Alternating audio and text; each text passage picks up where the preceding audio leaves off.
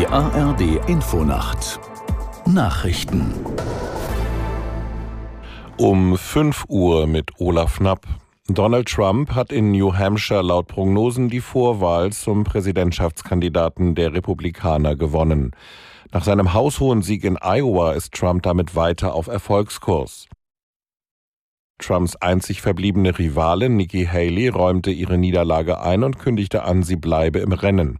Nina Barth aus Washington mit einer Einschätzung zu Haleys Chancen, das Blatt noch zu wenden. Es ist natürlich so, dass New Hampshire der Bundesstaat ist, in dem die Ausgangslage für Nikki Haley so gut war wie nirgends sonst. Dort war ihr Rückstand in Umfragen vor dieser Vorwahl deutlich geringer ähm, als in anderen Staaten. Dort hat sie prominente Unterstützer, ähm, dort hat sie Millionen von Dollar in den Wahlkampf gesteckt und dort durften auch parteilose Wählerinnen und Wähler entweder bei den Demokraten oder den Republikanern abstimmen. Auf diese Wähler hat Haley gehofft. Die Lokführergewerkschaft GDL hat wie geplant ihren Streik begonnen. Einen kurzfristig eingereichten Einigungsvorschlag der GDL lehnte die Bahn ab.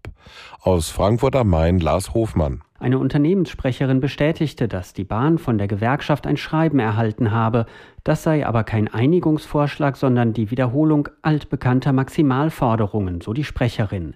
Der GDL-Vorschlag orientiere sich an den Abschlüssen, die die Gewerkschaft mit anderen privaten Bahnunternehmen vereinbart hat, unter anderem mit der schrittweisen Reduzierung der Wochenarbeitszeit von 38 auf 35 Stunden. Das sei so nicht umsetzbar. Die Bahn hat bis einschließlich Montag den Großteil der Fernzüge und viele Regionalzüge bundesweit gestrichen.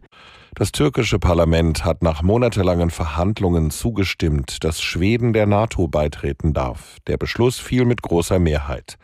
Die Türkei war neben Ungarn das einzige NATO-Land, das den Beitritt Schwedens noch nicht ratifiziert hatte. Präsident Erdogan verzögerte dies mehr als ein Jahr lang.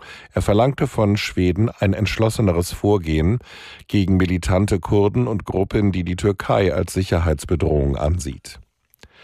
Die USA haben Stellungen pro-iranischer Kämpfer im Irak angegriffen. Verteidigungsminister Austin sprach von einem notwendigen und verhältnismäßigen Vorgehen. Die Stellungen seien unter anderem von der Hisbollah genutzt worden. Vor zwei Tagen waren im Irak Raketen auf einen von US-Truppen genutzten Stützpunkt abgefeuert worden. Die meisten habe die Luftabwehr abgefangen, einige seien auch eingeschlagen.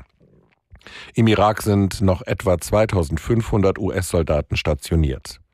Das waren die Nachrichten.